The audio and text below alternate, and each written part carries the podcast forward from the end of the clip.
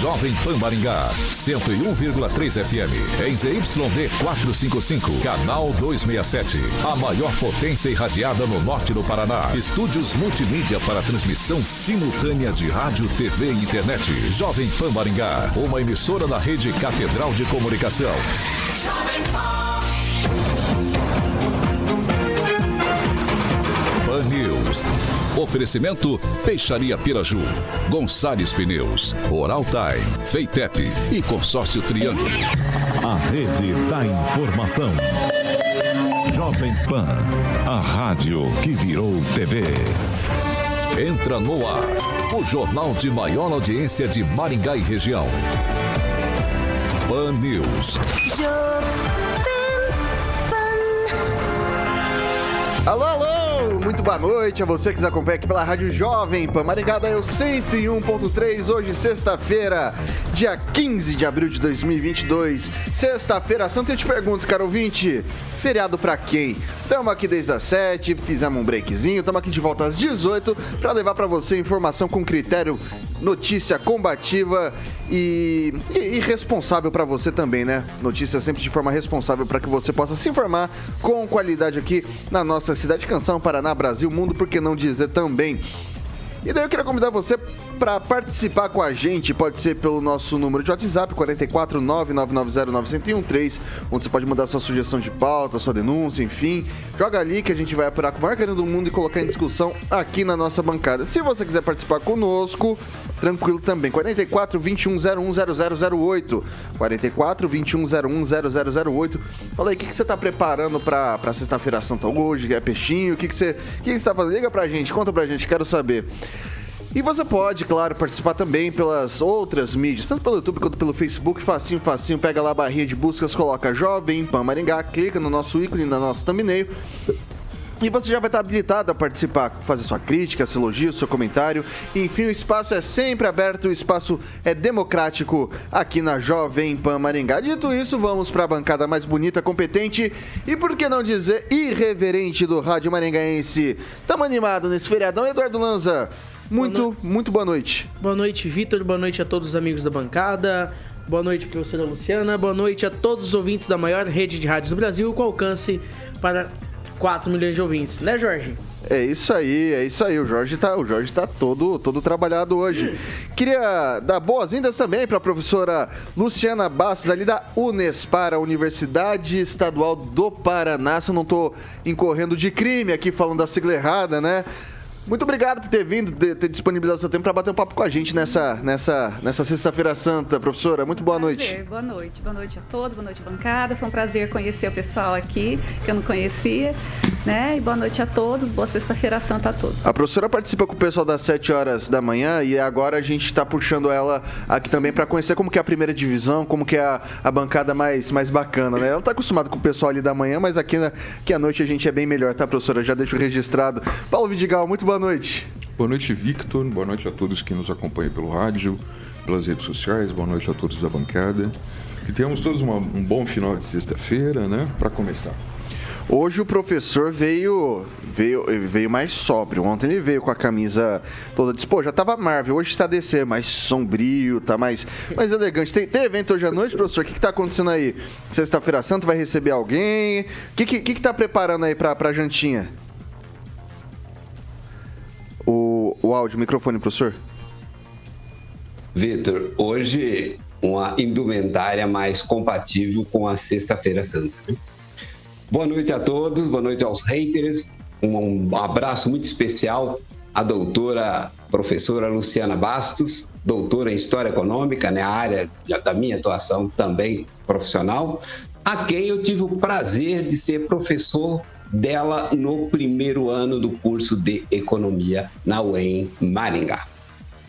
Professor, um abraço.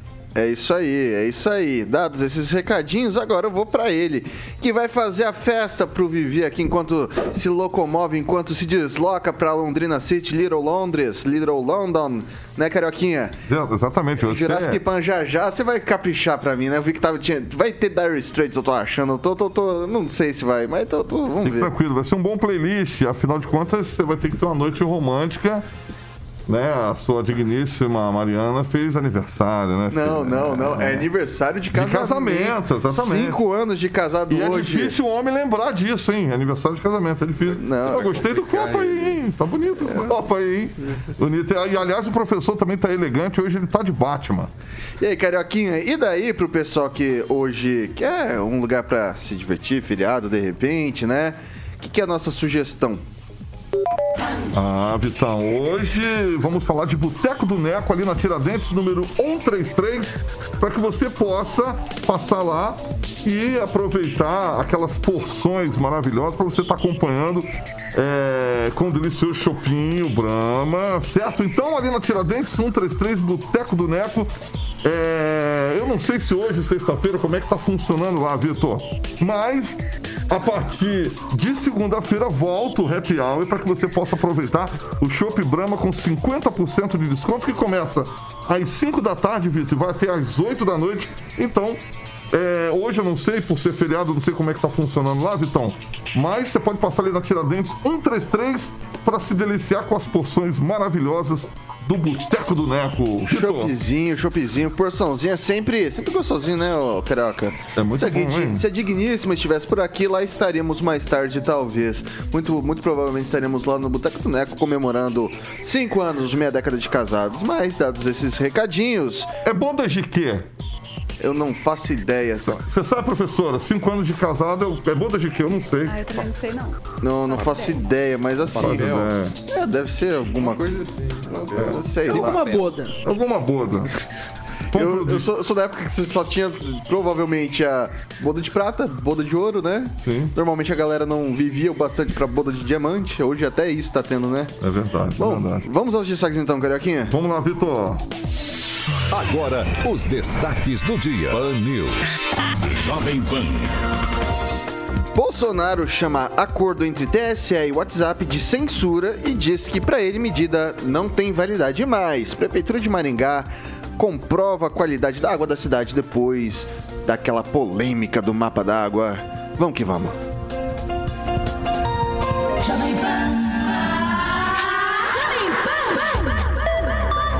Jornalismo com informação e opinião. Pan News. A Rádio do Brasil. Ô Carioquinha, o Jorge já foi buscar pra gente ali o que, que é a bodas de 5 anos. Você sabe o que, que é? O que você acha que o professor Itamar deveria saber, mas, mas fala aí. é? É bodas de madeira, pelo que ele disse.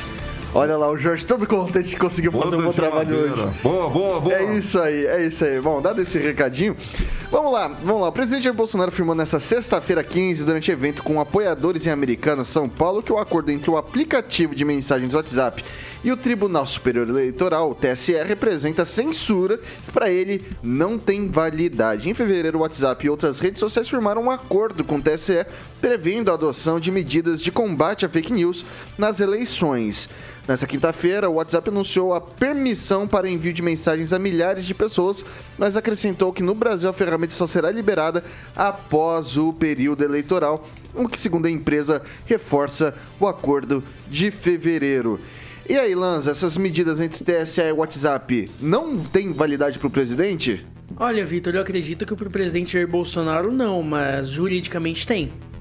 Juridicamente tem, não acredito que seja é, 100% benéfica, mas são medidas que o STF entendem como necessárias. Porém, eu vejo como medidas que possam cercear algumas opiniões que possam não agradar ao TSE. Professora Luciana, É, eu acho que é, juridicamente, como o Lanza falou, é, é verídico, né? TSE manda e ele faz um acordo e- com o WhatsApp e coloca lá o que é fake news e o que não é fake news. Só que, é, assim, a gente sabe que o TSE é político, né?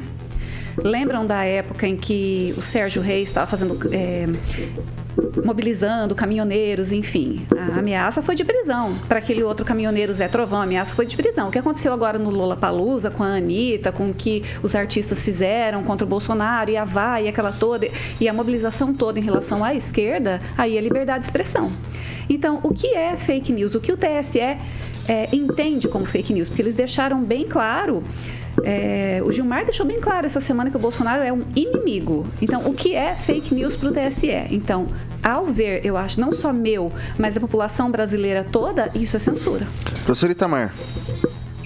Bom, a gente começa falando que o TSE é uma, digamos, uma jabuticaba brasileira, né? Uma jabuticaba que custa caro.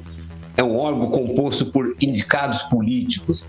No meu ponto de vista, reforço, é um órgão absolutamente desnecessário, caro, como é toda a justiça brasileira, né? E que está aí para tomar posição contra uma determinada vertente o TSE não está preocupado com as fake news, ele não está preocupado com as mentiras, porque para contar mentira nós temos a grande imprensa que tem não só conta mentira, como conta as não notícias, né? Como o hábito agora ultimamente é dar a não notícia, como se notícia fosse. Bom, além disso, a questão principal deles não é preocupação com as mentiras, a preocupação do TSE são com as verdades. É com isso que o TSE, o STF não tolera, é com isso que eles estão preocupados, por isso que eles querem podar.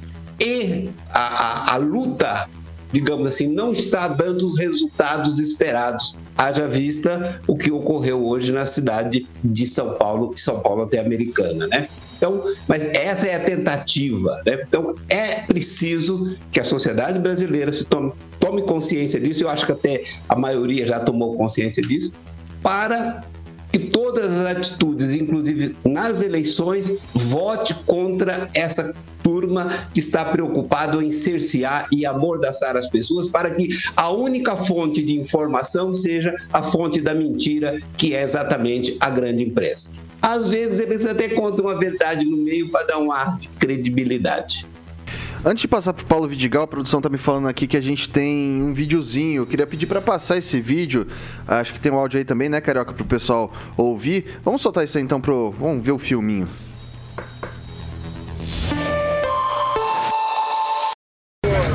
As imagens podem mostrar, as imagens tem de palavras, dá adesão por um Brasil realmente livre, próspero, com liberdade total. Não é apenas de ir e vir, é liberdade de opinião, de expressão, de credo, né? É esse que o Brasil que nós queremos e por isso eu dou a minha vida, pode ter certeza disso. E adianto, já adianto. Isso que o WhatsApp está fazendo no mundo todo, sem problema. Agora, abrir uma excepcionalidade no Brasil, isso é inadmissível, inaceitável e não vai ser cumprido esse acordo que, porventura, ele realmente tem feito para o Brasil com informações que eu tenho até para responder. Antes de. É, bom, passamos o videozinho. E aí, Paulo Vidigal? Bom, é, divergindo aí respeitosamente do que já foi colocado aqui, é bom a gente se lembrar de que as últimas eleições presidenciais elas foram ah, vividas com muita ah, mentira falsa né, por rede social, muito fake news, né, muita coisa que ah, não faz bem para o processo democrático. Né que os candidatos eles têm ali que cumprir a legislação, vão fazer a propaganda eleitoral deles. A Justiça Eleitoral cabe fiscalizar isso e ao eleitor ele tem o direito né, de exercer o seu voto, é, mas é, para exercer o seu voto ele tem o direito de receber informações corretas. Né? Então a crítica que o Bolsonaro, que o atual presidente faz ao STF, ou melhor, ao TSE no caso, né, não muda muito do que ele tem feito as críticas ao, ao STF. Né? Na verdade, o atual presidente já criticava o processo eleitoral ou a, a viabilidade das urnas antes mesmo da eleição, ele já criticava o resultado. Né? Então, a possibilidade, a grande questão aí que está no centro disso é um, ter um processo eleitoral em que não tenha fake news, né? E que isso é, sofra e que isso não interfira na eleição, que o eleitor possa ter exercer o direito de voto dele sendo bem informado. Até porque, vejam, a, essa hoje essa motociata, né, do, pres, do presidente, coisa que ele tem, fez, tem feito aí bastante, com alguma frequência, até isso, né? Pode ser questionado né, o uso eleitoral e político disso. Né? Ele fala, falou algumas palavras aí que são bonitas e que, né, quando a gente fala de liberdade de imprensa, são bandeiras que qualquer um de nós tem que defender. Mas essas motocicletas, motocicletas custam né, ao, ao, ao, dinheiro, ao erário público, é, cerca de um milhão de reais cada A gente vai entrar nesse assunto já já. Então é isso. Então, para mim, a grande questão é essa: o eleitor tem o direito de exercer o seu voto e de receber informações corretas, né?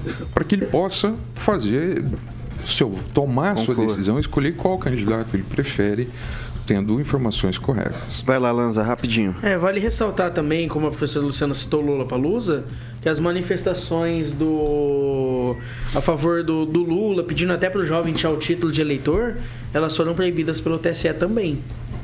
É, então... só que o, TSE tem algumas contradições. Por exemplo, eu até fiz umas anotações aqui, ó, que o TSE ele exigiu assinaturas físicas para criar partidos, uhum. pois disse que a identificação do eleitor não era confiável. Aí ele disse assim, ó, na ausência de regulamentação e de capacidade técnica do, do TSE, há, há, é o impedimento de liberação imediata do procedimento. Ou seja, ainda não existe um prazo para o TSE criar uma resolução sobre o assunto, então isso não pode acontecer. Só que o TSE também diz que no, que no que tange ao voto impresso, a identificação do voto é confiável. Então, não é confiável para criar um partido, mas é confiável para o eleitor votar nas urnas. Então, assim, é contraditório, né? Então, por, por quatro votos a três, é lógico que o tribunal deu o aval para a coleta digital. Só que para isso não acontecer a tempo, aí ele disse assim: não, mas nós não temos uma resolução ainda. Então, como nós não temos tempo hábil de criar essa resolução, então não vai ser coletada essas assinaturas de criação de partido. Então, foi bem complicado e contraditório, né, professor? Eu, eu Vai lá, Vidigal. Se me permite, eu, eu acho perfeitamente compreensível que o TSE ou qualquer outra instituição venha ter contradições. Né? Mas eu acredito que essas contradições elas têm que ser sanadas através do processo democrático. Né? Porque a gente defende democracia justamente para que a gente possa viver numa democracia. Não é destruir o, o, o STF ou o TSE que a gente melhora a nossa situação. A questão do voto impresso, né, num passado não muito distante, as pessoas levavam ali o comprovante de voto, para o seu coronel da região, né, para comprovar em quem eles tinham votado ou que tinham votado, né. Imagine hoje, né, essa questão é muito complexa, né, okay. É, mas é assim, mas independente das contradições que o, o, TSE pode ter, acho que são contradições e fazem parte do processo democrático é, discutido. A liberdade né? de expressão também, né? Também. Ela é democrática. Claro. Professor Itamar pediu a palavra, vai lá, professor. Rapidinho. Primeiro, que essa história que alguém leva, levaria o voto impresso para casa, isso é uma fake news, isso é divulgação de fake news. Isso não existe. O voto impresso o, o eleitor não teria acesso a, a, ele físico. Isso é óbvio, isso já foi testado em algumas urnas no Brasil, isso funciona. Falar que o eleitor levaria o voto para casa, isso é mentira, isso é, é divulgação de mentira. Isso é fake news. Mas eu acho que ele não deveria ser proibido de dizer isso, não. Pode continuar dizendo. A minha democracia permite a isso. E outro argumento, olha, recorra na justiça, recorrer ao TS, do TSE a quem? Recorrer do STF a quem? Não há ninguém que possa julgar o, o STF e nem o TSE. O único órgão que poderia fazer isso seria o Senado. E o Senado, todo ele está preso ao STF com seus processos. E isso o povo da esquerda não diz nada. Não incomoda saber que o, o, o, o, Rodrigo, o presidente do Senado tem 23 processos no STF, dos quais, um dos quais a comissão dele, o honorário equivalente a 2 bilhões de reais? Isso não incomoda? Ah, isso não, isso faz parte do rito. Olha, ele é suspeito. Nós estamos na mão de gente criminosa, de gente suspeita e que quer dizer para a gente o que eu posso ouvir o que eu não posso ouvir. Eu posso ouvir as besteiras que o Lula fala. Posso, é. Eu escolho. Se eu quiser acreditar nele, ótimo. Se eu não quiser, eu não acredito. Agora, achar que alguém Conclua. da esquerda, gente como o, o Barroso ou o Xandão, vai dizer o que é verdade e o que é mentira para mim, aí é demais, né? Ô Lanza, um tweet que eu preciso girar o noticiário. Não, tranquilo, só gostaria de dizer que, como o professor Itamar di- bem disse, o Senado tá vendido, inclusive o filho do presidente que é, melou a Operação Lava Toga, né? Ok, 6 horas e 16 minutos. Repita. 6 e 16. Daí agora a gente continua nesse tempo, vai dar pra vocês falarem mais, porque a gente vai falar da motociata, né? O presidente Jair Bolsonaro do PL participou nessa sexta-feira de motociata com apoiadores do interior de São Paulo. O evento terminou por volta da 1h50 da tarde. É, Bolsonaro participou do evento Acelera com Cristo na campanha de outras autoridades, como o ex-ministro Tarcísio de Freitas, do Republicanos, pré-candidato ao governo de São Paulo. Em transmissão pelas redes sociais, Bolsonaro disse que o evento é uma participação fantástica e demonstra que a, a população quer democracia, liberdade, respeito e transparência. Está de parabéns o povo de São Paulo, fecha aspas, para o presidente. O trajeto do passeio tem cerca de 120 quilômetros entre as cidades de São Paulo e Americana. A motociata é, deve custar cerca de 1 milhão, segundo nota divulgada pela Secretaria da Segurança Pública de São Paulo. De acordo com o órgão, foi empregado um efetivo de mais de 1.900 policiais militares ao longo do percurso, com o objetivo de proteger as pessoas, preservar o patrimônio público e garantir o direito de ir e vir, bem como o de livre participação no ato e fluidez no trânsito. Isso aqui gerou um engarrafamento de aproximadamente 50 quilômetros. E daí agora eu começo com a professora Luciana. Então, é, o, o que se fala, né, o que estão falando por aí é que é um custo muito grande de segurança para esse evento e é um problema de engarrafamento, enfim. Bom, primeiro que custo de segurança, é, a segurança pública ela deve ocorrer e ocorre em todo tipo de evento, não é só na motociata do Bolsonaro, nas passeatas favoráveis ao PT, nas paradas gays, no carnaval, nas marchas para Jesus. E quem está pagando essa segurança somos nós ela deve ser garantida a nós. Quem está na passeata está pagando essa segurança pública com os impostos. Quem não está participando também está pagando. Eu acho que o, o- o problema não é questão da segurança, de, do custo da segurança. O problema é você pegar quem faz vandalismo nesse tipo de passeata, como os black box fizeram em passeatas passadas que todo mundo sabe, quebrando vidraça de banco, destruindo loja, saqueando. Esse é um problema. Isso é um problema de terrorismo. Agora, segurança pú- pública nós estamos pagando. Gente, a gente paga até um custo que é absurdamente desnecessário, que é campanha é, eleitoral de político. A gente paga o fundo partidário que é uma coisa absurda. A segurança pública é um direito. E passeatas e mobilizações é um direito, não só para o Bolsonaro, como para todos os outros. Não tem que reclamar do custo da segurança pública. Quem está pagando é quem está lá e quem não está também. Eu pago e não estou lá. Né? As pessoas que estão participando das, das passeatas pró-Lula, que vão participar também, e de carnaval, e de parada gay. Eu não estou lá e estou pagando, eu não estou reclamando. Entendeu? Segurança pública é um direito. Vidigal. Pois é, democracia é isso, né? É a gente ouvir, discordar e continuar discutindo. Mas, de fato, assim, o, a- o comportamento do presidente com essas motocicletas não é de hoje, né? Ele já fazia motocicleta ali enquanto tinham ah, cerca de 3 mil pessoas morrendo por dia no auge da pandemia. Ele fazia, ah, já fazia negoci- ah, as motocicletas final do ano agora, aqueles desastres climáticos que teve o litoral de São Paulo ali e tal, o pre- o presidente estava de férias. né? Então, assim, é, é um pouco preocupante porque, de fato, é, é, fora da questão eleitoral, é para mim, é um custo, sim, é um custo importante, né? Assim, um milhão de reais direcionados para esse tipo de evento. E é claro que é um evento ah, parte político, evidentemente, né? Embora tenha um nome, ah, parece que é acelerando para Cristo, uma coisa assim, né? tu disse aí. Embora tenha esse nome, né? É, mas eu acho que é a questão da propaganda eleitoral antecipada, né?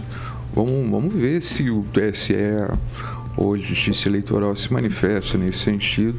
Conclua. Essa, essa é uma possibilidade de quem está no cargo acaba exercendo, porque tem toda a segurança do Estado ali para para ser garantida a ele. Mas é, eu, eu, acho que é um momento que, né, ainda mais uma sexta-feira santa, né, poderia estar aí visitando um hospital, visitando família. Ok, professor Itamar.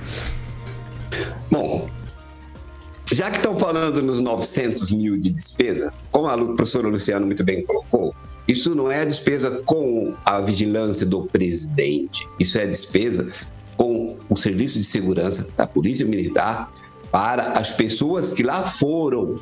Lembrando que o presidente é um e os seus seguranças pessoais vieram de Brasília. Não, não foi gasto com segurança para esses, para o presidente da República com a Polícia Militar de São Paulo. Né? Em última instância, alguns até contribuíram, então, mas a segurança presidencial vem de Brasília. Isso é um ponto. Vamos pegar é, fazer cálculo bem simples, né? Se cada pessoa para ir a São Paulo, boa parte das pessoas saíram de outras cidades, consumiram 100 reais, né? Faça o cálculo, 1 milhão já daria 100 milhões de consumo. 100 milhões de consumo com ICMS aí, só o imposto, pegando por baixo aí, 25%, dá 25 milhões de arrecadação. Então, o Estado de São Paulo teria gastado 900 mil, 1 milhão, e recebido 25 milhões. O que é o evento de turismo? Olha, no momento que nós passamos, que o evento de turismo esteve em baixa, com falta de emprego, que evento de turismo? É isso.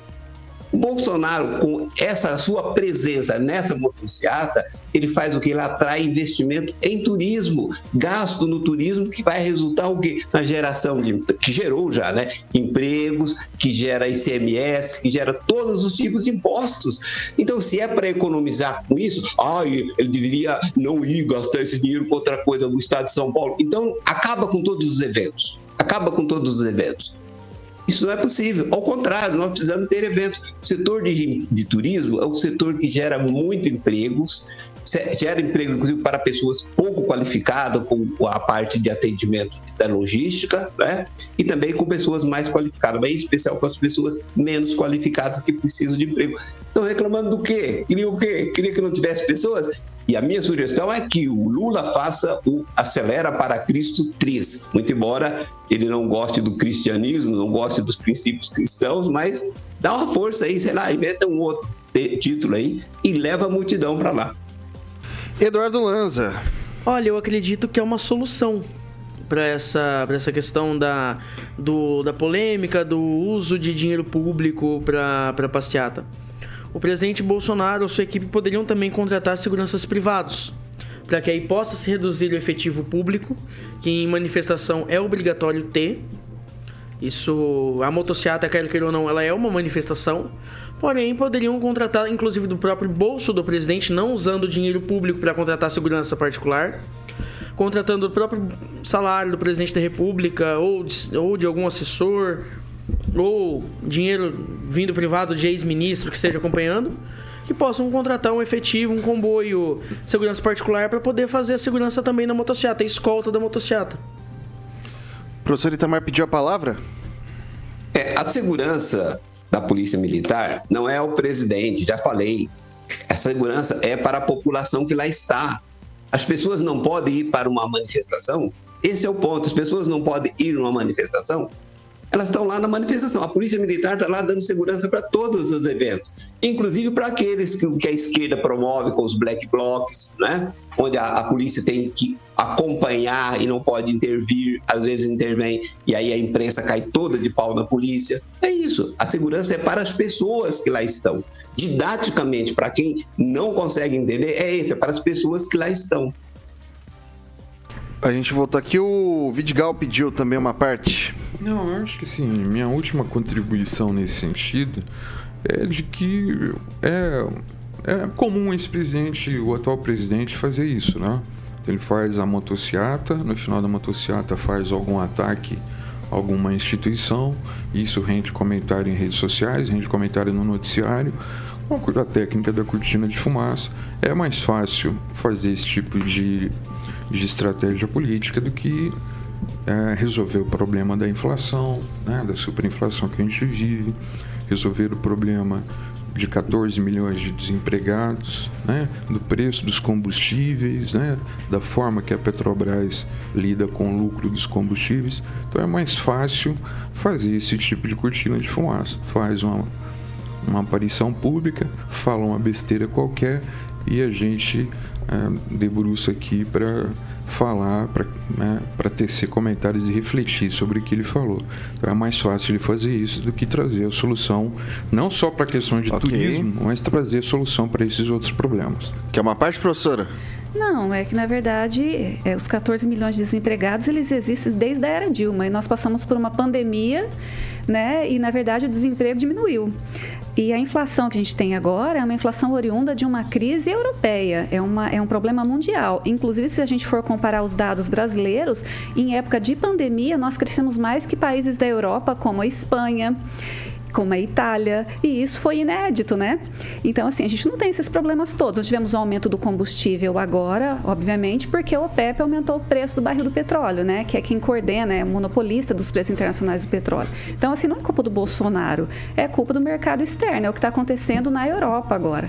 Inclusive, a nossa situação frente à dos países europeus está bem superior. Eu vou já até, inclusive, pegar isso aqui porque a gente vai dar gancho para a gente falar um pouco mais sobre isso. Isso aqui acho que dá para a gente discorrer muito muito bem sobre esse assunto. É, a Rússia pediu apoio ao governo brasileiro no Fundo Monetário Internacional, FMI, no Banco Mundial e no G20 após sofrer sanções por nações ocidentais diante da invasão à Ucrânia, segundo carta obtida pela Reuters. O ministro das Finanças da Rússia, Anton Siluanov, escreveu ao ministro da Economia, Paulo Guedes, pedindo o apoio do Brasil para evitar acusações políticas e tentativas de discriminação em instituições financeiras internacionais e fóruns multilaterais. Abre aspas, nos bastidores há um trabalho em andamento no FMI e no Banco Mundial para limitar ou até expulsar a Rússia do processo de tomada de decisão, descreve Siluanov ele não detalhou os obstáculos à participação russa nessas instituições e suas alegações não puderam ser verificadas de forma independente. A carta, que não faz menção à guerra na Ucrânia, é datada de 30 de março e foi transmitida a Guedes pelo embaixador da Rússia em Brasília na quarta-feira. E daí agora eu começo com o Paulo Vidigal. Bom, acho que é um ato político, é, evidentemente, é um ato político do embaixador. Né? É, a gente sabe que tem havido é, muita discriminação, não só a empresas russas, mas a, inclusive a cidadãos russos né, espalhados pelo mundo. Ontem veio aqui o pastor Naman, né, Maringá vai receber alguns refugiados né, é, da Ucrânia, né, num ato de solidariedade o que nós, eu pessoalmente considero muito elogiável, né? Mas é, não só é, receber também os cidadãos russos, mas eu penso que a nossa posição como ser humano e como cidadão é também não discriminar a, o, a pessoa, o cidadão russo, né? não tratar o russo como inimigo. É, então, para mim, é uma questão, tem essa questão humanitária. Por outro lado, tem questões políticas que envolvem negócios entre o Brasil e a Rússia. E todos nós já debatemos amplamente que a dependência que o país tem de fertilizante e tal. Então penso que é um, um ato político de que quem quer continuar mantendo relações eh, não só econômicas, mas também humanitárias com o Brasil. Maravilha, agora são 6 horas e 29 minutos. Repita. 6 e 29, a gente vai voltar do, do break, vai continuar falando sobre esse assunto, tá? É, para você que nos acompanha pelo Dial 101.3, a gente faz um rápido intervalo. E daí você que nos acompanha aqui pelas mídias sociais, vai ser seu momento, a gente vai ler os comentários, o que você está achando dessas, dessas discussões. A gente volta já já.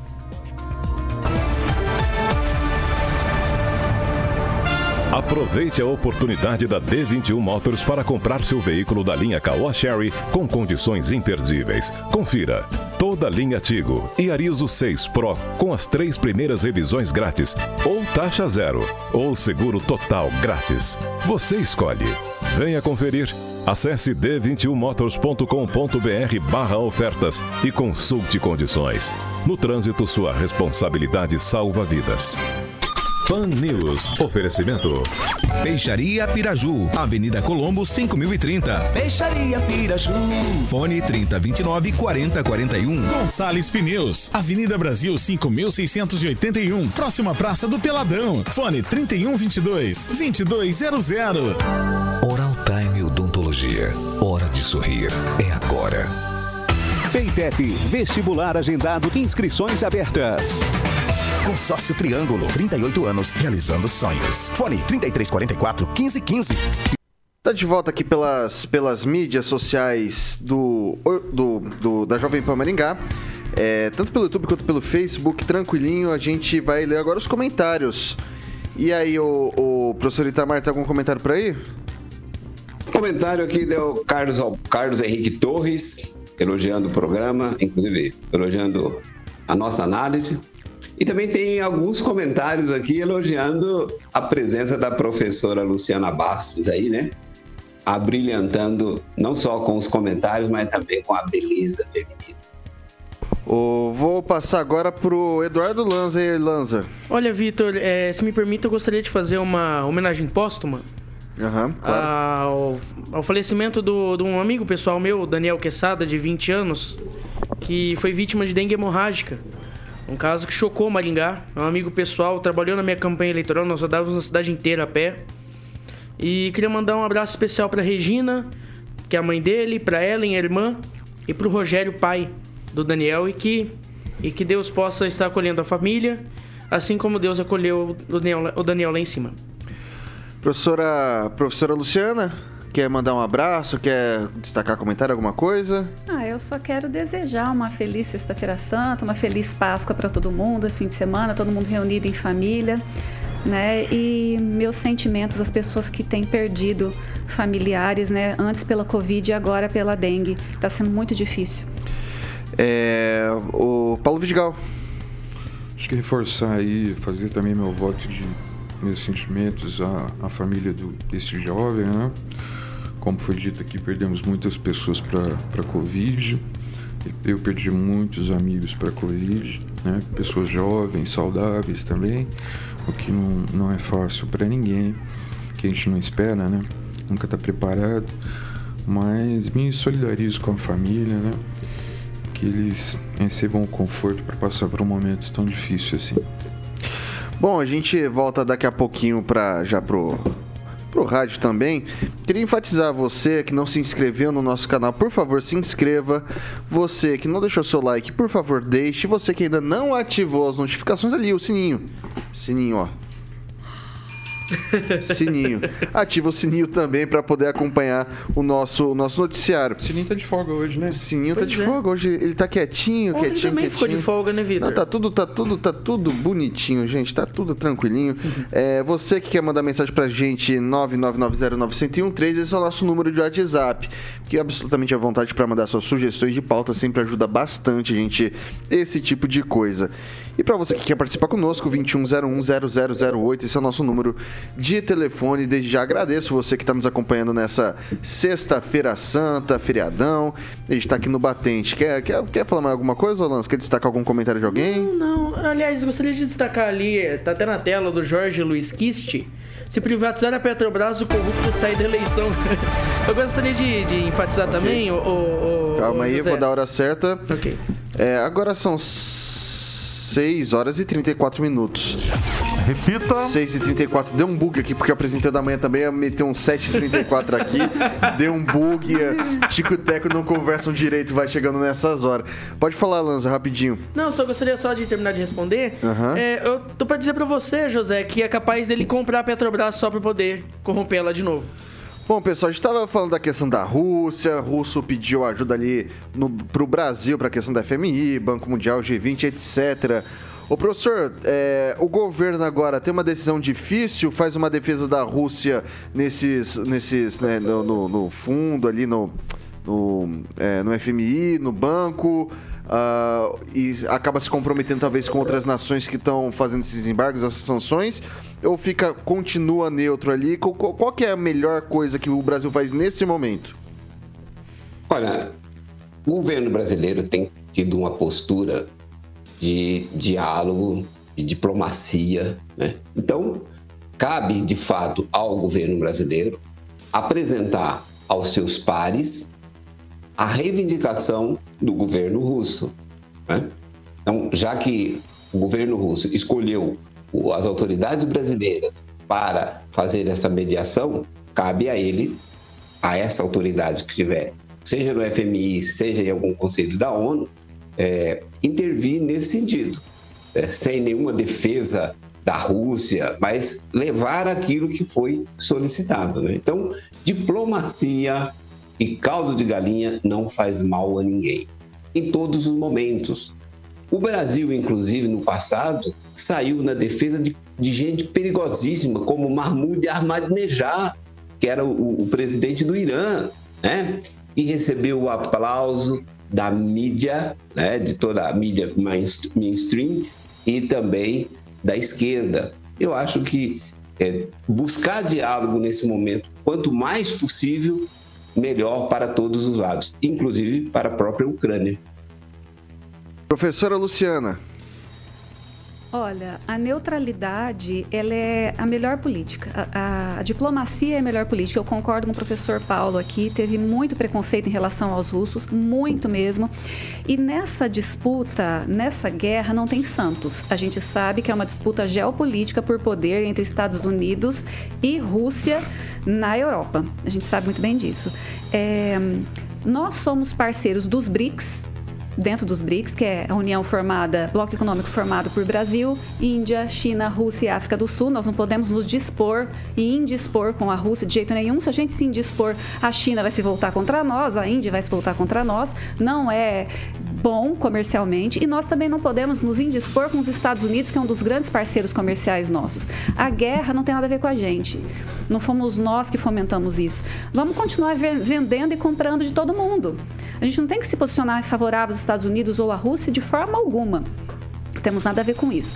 E outra coisa, eu acho que o problema dessa guerra, dessa disputa geopolítica, o problema do Ocidente é, nessa disputa geopolítica é o Partido Democrata americano. Se a gente for observar, é, na era Obama, em 2008, a gente teve uma invasão russa, né, é, na Geórgia. Aí ele, ele é, tomou 25% da Obecácia, da província da Obecácia, e tomou 40% da província da Ossétia do Sul. Governo Obama, primeiro governo, 2008. 2014, ele avançou e tomou a região da Crimeia.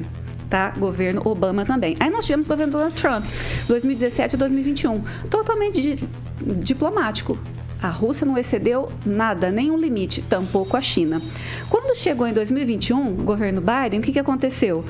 Afeganistão. O Biden tirou as tropas americanas do Afeganistão. No primeiro dia de retirada das tropas, o Talibã tomou o poder e ainda ficou com as armas que deixaram para trás. E agora a Rússia invade a Ucrânia sabe? Então, assim, o problema são, é o Partido Democrata nos Estados Unidos. Eles que estão afundando a economia americana, levando a Europa, a Europa atrás, causando essa crise econômica mundial que está aterrorizando a Europa e está respingando no Ocidente como um todo e abrindo precedente para a, é, a ascensão do Oriente, da China e da Rússia como potência numa nova ordem econômica mundial. Eu vou passar para Eduardo Lanza. Eu só tenho. Uh, eu, eu até vou jogar. A professora disse essa questão da, da da, da do, do governo do Donald Trump. Terminaram? ok. É, o, a questão da, da, do, da, do governo Trump, mas assim, a gente teve alguma, alguns fatores, talvez, não sei se vocês levam dessa forma. Por exemplo, a gente teve um grande evento internacional Rússia é, que foi realizado em 2018, que foi a Copa do Mundo. Então, entre o Donald Trump, né, ele é eleito em 2016, entre 2017 e 2018 você tem uma Copa do Mundo. Você passa 2019, 20, 21, você tem uma pandemia, e quando estoura agora 22, tem essa guerra, né? É, essas, esses eventos, essas questões têm influência também, Eduardo Lanza? Olha, Vitor e amigos, eu digo que sim. Mas eu gostaria de fazer um, um outro comentário sobre. É, não é nada contra a população russa, tá? Muito pelo contrário, eu gosto muito da cultura russa, tá? Mas digo que é a mesma Rússia que mantém soldados ucranianos estuprando mulheres e crianças, inclusive bebês de colo, tá?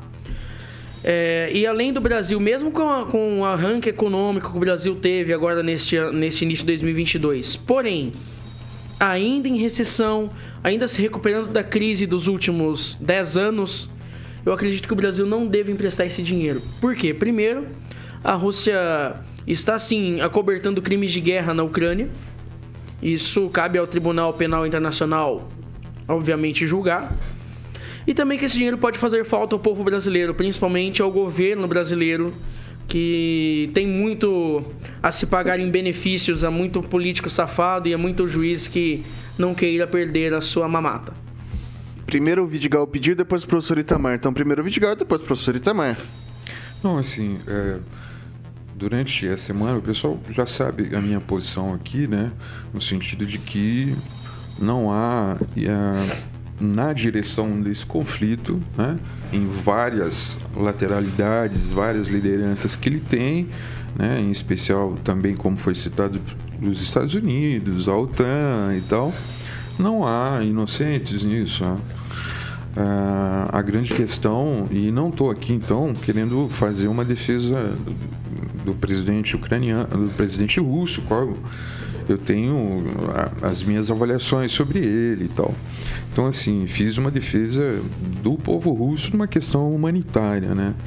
Mas, de fato, é, independente assim de democratas ou republicanos que estejam no poder nos Estados Unidos, se a gente for pegar, não, não for muito longe, os últimos 40 anos de história, nós vamos ver várias situações em que as forças americanas invadem, ocupam ou tentam democratizar, entre aspas, outros países, né? Ok. Não, só para fechar mesmo. Conclua. Tentar fechar um tweet. Então, assim, para mim, independente então, de democratas ou republicanos, né, há muito do conflito está ligado à questão do capital, né? Quem detém o capital e quem detém o poder de dominação. E qual país detém o poder de dominação sobre o outro. Professor Itamar. Duas questões. Primeiro, é, complementar a, a, boa exposição da professora Luciana, mostrando como é que ocorreram as invasões em quais governos americanos, né? É, dizendo que na era Obama foi exatamente quando houve a queda daqueles regimes ali da, da região do, do Maghreb, né, do Grande Maghreb e do Oriente Médio, é, em que surgiu com toda a força o grupo terrorista mais forte de toda a história, que é o Estado Islâmico. Né? E, além disso, um detalhe aí que não está na pauta é o Brasil emprestar dinheiro para a Rússia. Isso não, não, apareceu no bilhete do embaixador é, russo.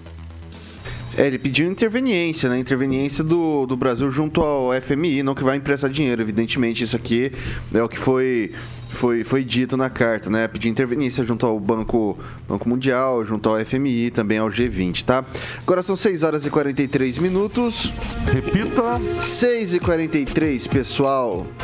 Bom, a gente vai agora para o noticiário local, né? Ah eu não sei se vocês vão se lembrar, ter uma baita polêmica aqui na cidade, o, a questão da, da água. Uma, uma ONG, um pessoal que faz esses, esses balanços aí, a gente até trouxe a discussão aqui pro Pan News 18H, falando que a água de Maringá é de uma, talvez em, em um eufemismo ali, né? Mas, assim, não vou fazer esse mesmo eufemismo. É pútrida, né? Então, uh, falando que tinha podia ter coisa cancerígena e tudo isso, e bibibi, bababá. Bom, a gente tem a gente tem um uma resposta sobre isso daí. O resultado dos testes feitos pela Prefeitura de Maringá comprovaram a qualidade da água da cidade. As amostras foram coletadas em 11 pontos distintos de Maringá para análise físico-química. Os laudos comprovam que os parâmetros atendem à portaria número 888 do Ministério da Saúde. A Agência Maringaense de Regulação, com a Secretaria de Saúde, segue acompanhando todos os testes de qualidades feitos na cidade. Agora a vez o professor Itamar começar. Eu só senti falta, professor, de repente, isso aqui veio quase já no, no feriado, eu acho que a prefeitura podia expor um pouco melhor o que foi encontrado na água, né? É, mesmo que seja nada, né? Assim, você falar que está atendendo o padrão de qualidade, de, de, qualidade da portaria, número 888 do Ministério da Saúde. Assim, isso para mim, eu, eu, até posso ir lá pegar, mas assim, respeitar aquilo ali, qual que é o parâmetro? Não tem o parâmetro para poder falar, né? Então, é, é, é elucidativa essa nota da prefeitura? Aquilo que eu insisto muito, né? Uma espécie da não notícia, né? É uma não notícia, porque isso até serve para o último parágrafo, né? Você faz uma nota no último parágrafo, você pode concluir com isso. Agora, isso ser a nota está muito ruim, né? Aqui, como você bem colocou. Comparado ao quê? Quais são os índices que deveria estar, né, que, é, que é estabelecido pelos organismos é, internacionais e nacionais, no caso do próprio Ministério da Saúde, né? Então, digamos assim, eu explico sem explicar nada, né? Então é, é, é o lero-lero. Parece uma, um depoimento do, do, do então ex-governador de São Paulo, ex-deputado federal, Paulo Maluf, né? Ele era mestre nisso, né? Ele falava alguma coisa sem dizer absolutamente nada, né? Mas vamos torcer que a água esteja, de fato, a água seja ofertada com qualidade para o maringaense, né?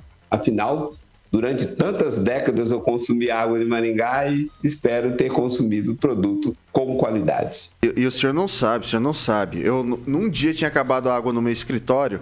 Eu falei, ah, vou tomar água da torneira mesmo, não tem essas frescuras. Peguei a água da torneira ali, tomei um golinho. Daí falei, ah, beleza, né? Pedi água, chegou o galão, né? Tudo bonitinho. Daí, dá duas, três horas da tarde, pessoal, você viu isso aqui, ó, mapa da água. cheguei lá para ver água de Maringá, contém elementos que podem causar câncer, que podem fazer não sei o quê. Tinha acabado de tomar água da torneira, eu fiquei chateado, para falar a verdade pro senhor. E aí, professora Luciana? Ah, eu, talvez tenha sido uma falha no sistema de comunicação né, da própria prefeitura, na digitação do texto, do artigo. Já que tem um parâmetro, tem uma portaria, tem uma regulamentação, mostra então para a população quais são esses parâmetros, né, o, que, o que, que essa ONG disse que tinha dentro dessa água e o que, que os testes clínicos mostraram que, que tem dentro dessa água que estão dentro dos parâmetros de qualidade para a população. Eu acho que foi só uma nota explicativa, a população merece mais do que isso. Merece pudesse saber o que está escrito nessa portaria, não precisar buscar a portaria para isso. Muita gente nem sabe como fazer para buscar uma portaria.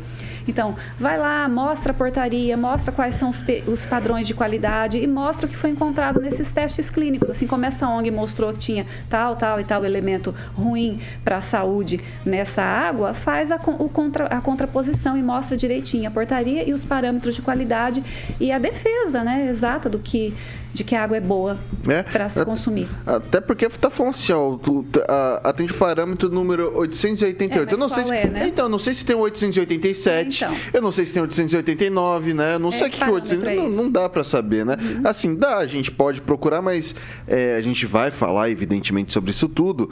Eu vou passar pro Lanza agora. Você chegou a ouvir aqui o que eu, que eu trouxe da questão da água, Lanza? Cheguei sim, Vitor. Inclusive estava na bancada no dia que você falou. Tem uma informação importante até de que Maringá ainda tem é, regiões com, com poços artesianos e fossas. Algumas regiões isoladas da cidade, tanto na zona norte quanto na zona sul, que é lastimável, principalmente no saneamento básico. Tivemos a lei do marca do saneamento básico aprovado ano passado, se eu não me engano. E essa lei em Maringá ainda não é cumprida, porque lá já diz que deve ter um serviço pluvial de galerias com água e esgoto principalmente nas médias e grandes cidades, como é o caso de Maringá. Então, é uma questão que Maringá precisa resolver ainda, de que de instalar eh, água e esgoto, água e esgoto nas na, em todas as regiões urbanas da cidade de Maringá. É, Paulo Vidigal. Eu acho primeiro destacar penso eu seja de suma importância é essa a notícia, a primeira notícia quando ela foi trazida, né? só me engano, foi hoje mais que trouxe, é? Isso, foi sim. É, acho que esse papel que a imprensa cumpre é um papel de suma importância, né? De levar questões que a sociedade precisa discutir. Trouxe esse estudo à tona, o município é, é, tomou as suas ações e deu essa resposta aí Talvez falte, talvez essa resposta possa ser mais detalhada, mas essa semana, salvo engano, assumiu ah, como diretora, não sei se esse é o cargo, né? A doutora Juliane Kerkoff, no Instituto Ambiental de Maningá, né? É uma já é servidora do município, é uma advogada ligada ao direito ambiental, né? que milita na área do direito ambiental e profunda conhecedora sobre esse tema, viu, Victor? Victor. E eu acredito que talvez seja uma pessoa, inter... talvez não, certamente uma pessoa interessante para para entrevistar aqui, trazê-la um dia à tarde aqui e, e levando, trazer para ela questões ligadas ao meio ambiente, porque ela conhece conhece bastante. É, até para poder explicar, é, é, um, é, uma portaria bem grande, não sei se vai dar pro pessoal ver, provavelmente não, meu celular também tá tudo é, acabado, né? Mas, assim, é uma portaria grande com tabelas, com números que não, assim, é, não são explicativos. Acho que, assim, falar que tá bom é legal, mas falar que tá bom por causa disso é melhor ainda, né? Mais detalhe, né? É, de repente, fica a sugestão pro pessoal que quiser ajudar a gente, ajudar o pessoal que, que ouviu essa primeira notícia. E acho que precisava ter um, um zelo bacana também nesse momento para explicar por que, que tá tudo certo, né? Agora são 6 horas e 51 minutos. Repita. 6 e 51. A gente continua meio que no assunto água aqui, né? Porque ontem o prazo estipulado pelo município para assumir a gestão dos serviços de água e esgoto da cidade venceu. No entanto, o Supremo Tribunal Federal, STF, marcou para o dia 20 de abril uma audiência de conciliação entre a Prefeitura e a Sanepar com o objetivo de que as duas partes cheguem a um acordo. Conforme o prefeito Ulisses Maia, é, do PSD, a gestão da água e o saneamento em Maringá segue com a Sanepar temporariamente empresa também não apresentou o valor da verba indenizatória que acredita ter para receber. Ele, o Ulisses ele falou muito sobre isso num café da manhã que ele fez com a imprensa. A gente vai pagar e vai pagar e vai pagar, vai ver como vai pagar, mas a gente não quer mais dessa forma. Pode ser que até contrate a Sanepar, mas nesses motes como estão o contrato, estavam, né? Porque o contrato já está vencido, isso em trânsito julgado, é, não são bacanas, segundo o prefeito Ulisses Maia. E daí, Olanza, é um tweet, é bem rápido mesmo. E aí? Olha, eu acredito que a Sanepar deva vencer, já que a Prefeitura de Maringá não teria sequer quadro de funcionários para reativar a antiga Companhia de Desenvolvimento de Maringá, Codemar. E eu digo a você, Vitor e amigos da bancada, que continua como vai, como sempre foi aqui em Maringá nos últimos anos, a Sanepar, mesmo com o contrato vencido, mesmo com diversos problemas, administrando o serviço de saneamento básico de Maringá. O professor, o que o Ulisses ele justifica é que assim, como a Sanepar ela presta serviço para diversas cidades, ela é deficitária em algumas e ela é superavitária em outras, do ponto de vista financeiro. E o equilíbrio vem em cidades como Maringá. Uhum. Então ela faz uma tarifa mais cara aqui na cidade para poder compensar os prejuízos é, de outros municípios. Do, acho que assim, do ponto de vista, assim, pensando o Estado como um todo, não há um problema nisso. O problema é quando fica excessivo o lucro da, o lucro da empresa em cima das. É, lucro não, né? Mas assim, pelo menos o, o rendimento ganha em cima de uma cidade específica, que é o caso da cidade que está vencida a tarifa, muito caro segundo a administração municipal. E aí, é, tem solução para a municipalização desse serviço ou segue contratando o Sanepar, segue no mesmo modelo? Olha, eu acho que tudo é negociável, né? O é mais problemático você pensar em tirar a Sanepar e abrir uma licitação para colocar outra empresa para é, cuidar desse serviço, porque não é um serviço simples. É um serviço amplo e é um serviço que exige muito investimento. Aí você abre uma licitação, contrata uma empresa pequena. Já aconteceu aquele problema de inundação das chuvas, de, de que a Sanepar deixou, até de 2016, né, que tem um monte de processo na justiça, as pessoas colocando que a, a barragem, né, não é barragem, é serviço de captação, né, né Paulo? Que foi que foi inundado por um problema assim. Você imagina uma empresa pequena como é que ia acontecer? Não ia ficar uma semana sem água, ia ficar três, três meses, entendeu? Então eu acho assim bem complicado. Será que não é melhor tentar renegociar com a Sanepar, que já faz esse serviço e que, embora seja caro, é um serviço relativamente bom, do que abrir licitação e tentar buscar um outro meio que pode ser mais prejudicial ainda para o município? Eu acho que tenta uma negociação, né? O, o Paulo Vidigal, com o município indenizando a Sanepar e, e, e herdando, vamos colocar dessa forma, a estrutura abrir para uma concorrência em âmbito nacional pode ser uma solução para esse, esse problema? O Vitor, penso pode até ser uma solução, mas eu não sei se essa é a melhor solução no momento, né? Ó, é um jogo de xadrez aí, né? O fato é, o município, o contrato está vencido, né? Isso tem que ser discutido, vai ter uma audiência daqui a alguns dias. A grande questão é, a, a, o município, né, a prefeitura, vamos dizer assim, vai entrar, vai entrar num acordo, num denominador comum para a Sanepar continuar prestando o serviço dela, isso vai depender da negociação. Porque é importante que ela preste um serviço de qualidade, é, é um dever dela, é uma obrigação dela. Mas esse contrato, ele tem que ser um contrato também que não seja oneroso para o município. Né? Não pode a pessoa que nós que moramos aqui em Maringá, dentro dessa lógica que está sendo apresentada, de repente a Sanepar tem prejuízo em determinados municípios, né? E esse prejuízo ele é sociabilizado, né? Por outro lado, ela não socializa o lucro dela, né? Então, eu acho que tem que sentar e tem que discutir. É, eu acho que a municipalização dos serviços de água é uma coisa. Conclua. É, assim, tem muita discussão ainda pela frente, tem essa audiência, e eu acho que eu espero que as partes possam entrar num acordo e isso possa ser, se for o caso, perguntado à sociedade qual a decisão que ela quer. É, esse lance aí do contrato, eu vou passar para o professor Itamar, é muito, muito estranho, é mais ou menos assim, né? Eu, eu alugo um apartamento para o professor Itamar, né? E daí o professor Itamar fala assim: Vitor, eu não vou mais ficar no, no, no seu apartamento. E você fala: Não, mas eu quero continuar oferecendo serviço. Você vai continuar morando no meu apartamento, Itamar. Você vai continuar morando no meu apartamento. E aí, qual que é a, a, a, a solução? A solução plausível num sistema desse? Olha, eu sou, né, pela, pela visão, digamos, é, laisser-faire, laisser-aller, laisser-passer, le monde va lui même, né? Deixa fazer, deixa vender, deixa passar, porque o mundo move por si só. Nesse sentido, chamar uma concorrência, abrir uma concorrência, empresas qualificadas, das quais a própria Sanepar poderá, e ela, inclusive, terá grande chance de ganhar, já que ela tem o know-how, o conhecimento da cidade.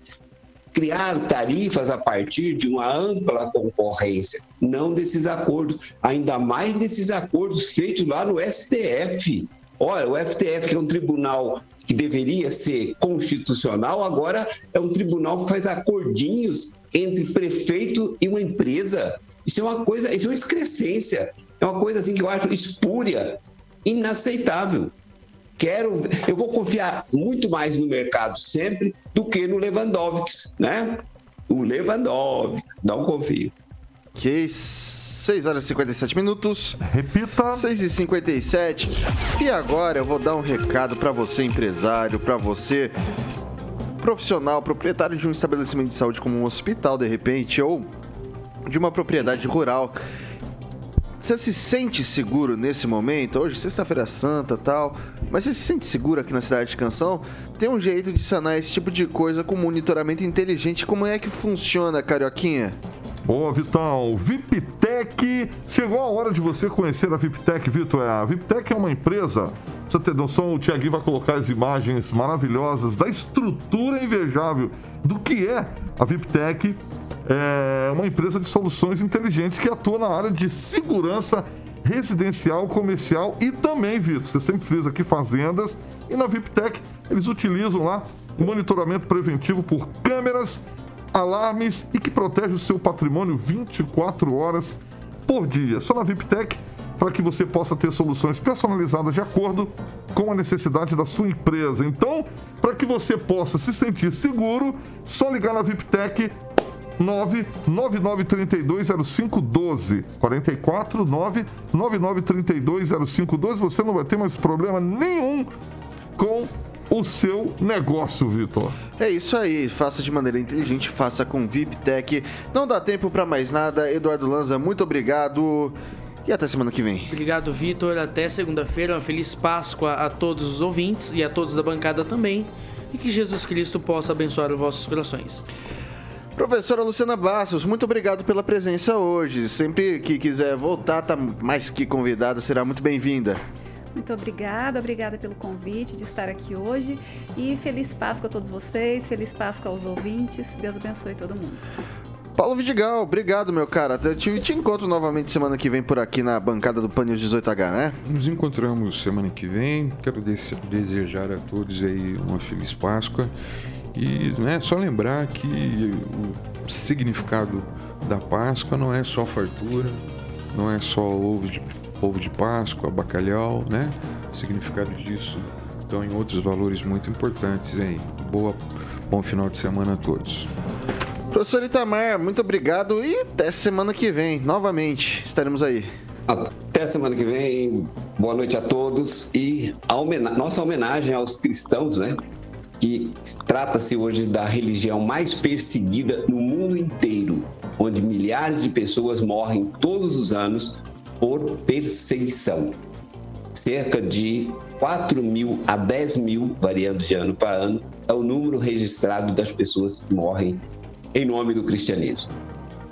O Alexandre Mota, Carioquinha, feliz. Já, já comprou o vinho de Páscoa? Já comprei, cara, já comprei. Já comprei o vinho de Páscoa, mas eu. Eu já comi ele todo, cara. É, que coisa. Cara, Eu eu, eu gosto do ovo de Páscoa que tem um brinquedo dentro. Aí eu trago pro Jorge. Não, Jorge, Jorge gosta do brinquedinho, Jorge gosta do brinquedinho. O- o- e o que, que eu vou ouvindo pra Londrina? Ah, deixa eu mandar um abração O Jorge, aqui, o Jorge achou gratuito esse comentário, achou Ele achou gratuito que- demais. Ele um- Quero mais, quero mais, Ele tá? fez um sinal pra mim ali que ainda bem que a câmera não tá nele. Ô, Quero mandar um abraço aqui rapidinho, Lanzinha.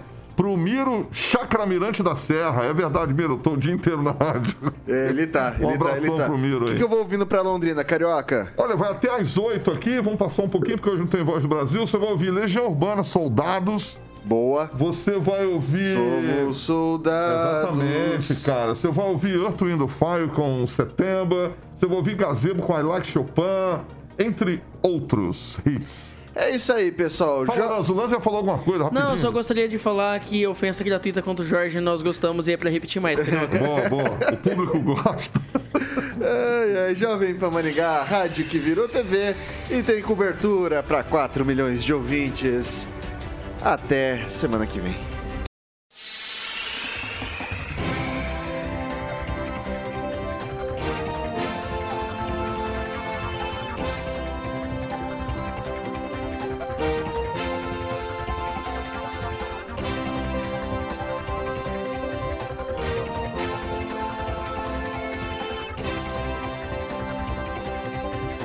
Opinião de nossos comentaristas não reflete necessariamente a opinião da Rede Catedral de Comunicação.